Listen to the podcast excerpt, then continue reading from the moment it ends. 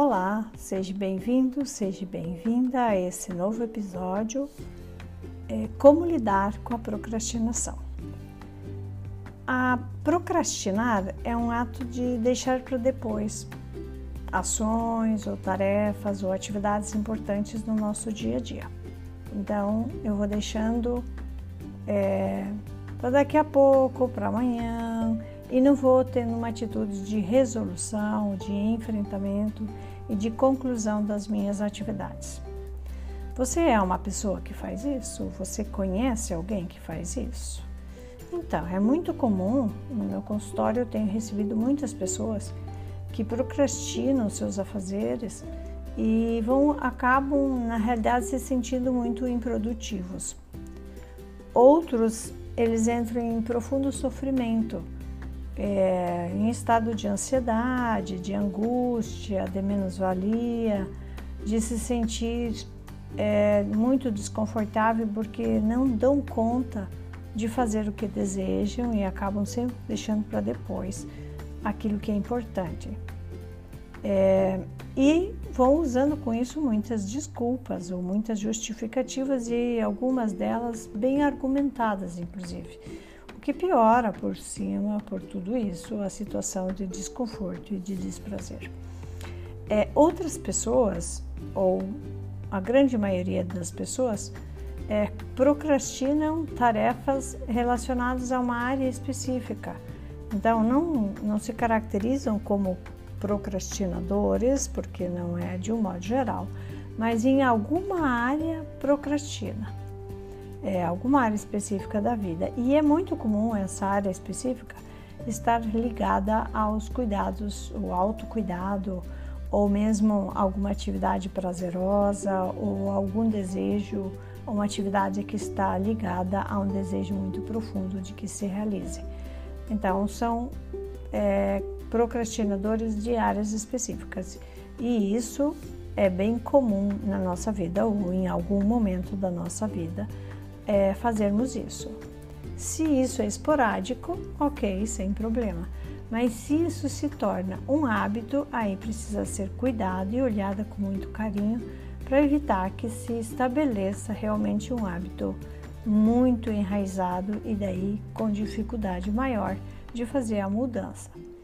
Agora, muitas pessoas criam planos mirabolantes, inclusive maravilhosos, mas nunca colocam em prática, porque talvez tenham medo de testar a realidade e ver que não dá certo e com isso se frustrar e não sabe muito lidar com a frustração então acabam não colocando seus planos em ações. O que também é ruim, porque sempre vai dar uma sensação de frustração ou de não enfrentamento. Bem, os motivos que levam as pessoas a procrastinar eles são é, bem diversos. Temos como, por exemplo, a falta, o déficit de atenção, a falta de atenção. É, às vezes são é, imagens internas criadas de criança, quando ouvia as pessoas dizerem que não é capaz de terminar, que é lento, que é uma pessoa vagal, que não termina nunca. E também pode estar conectados ou criando com isso crenças limitantes que impedem de que se realize coisas no presente. E também a baixa autoestima.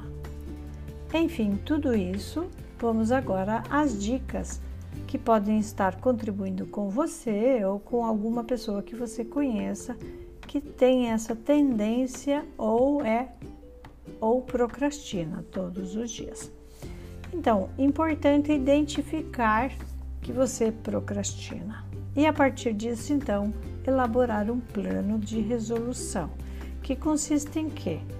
anotar o que deseja realmente fazer, o que é do seu agrado fazer, ou mesmo o que precisa ser feito, porque às vezes nós não gostamos, mas precisamos concluir aquela tarefa específica. Então, fazer uma pequena anotação, uma pequena lista ou uma grande lista, se você é muitos anos que está procrastinando.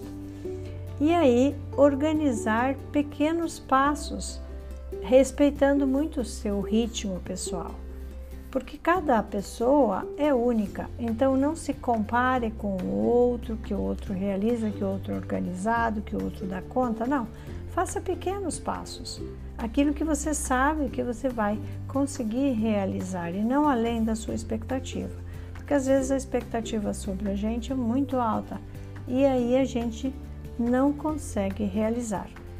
Também é importante identificar se aquilo que eu estou e quero fazer é aquilo que eu realmente quero ou é para agradar apenas o outro. Aí a gente vai procrastinando porque não tem muito sentido, né? É, quando você realiza um pequeno passo, precisa celebrar, precisa comemorar essa vitória de que fez, mesmo que seja um pequeno passo. E à medida que você vai celebrando esse pequeno passo, o teu cérebro vai entendendo é, que isso é algo importante, vai reprogramando então a sua forma de ser. Um outro fator importante também é você focar nessa lista de atividade que você fez. É, não se distrair, procurar se distanciar dessas distrações. Então, por exemplo, se você sabe que jogar computador ou navegar da internet, na internet te rouba o tempo, tente deixar o celular ou o computador distante de você enquanto você está realizando aquele passo pequeno que você programou. E também uma outra sistema de recompensa é bem importante, então tente otimizar o seu tempo para tentar realizar essa tarefa o mais rápido possível, porque você vai se concentrar, você vai se focar e assim que você conclui esse pequeno passo, faça algo que te dê prazer, porque você vai conectar a realização da tarefa ao prazer simultâneo ou logo de pronto. É, também uma outra, um outro fator importante é não dê desculpas para você mesmo.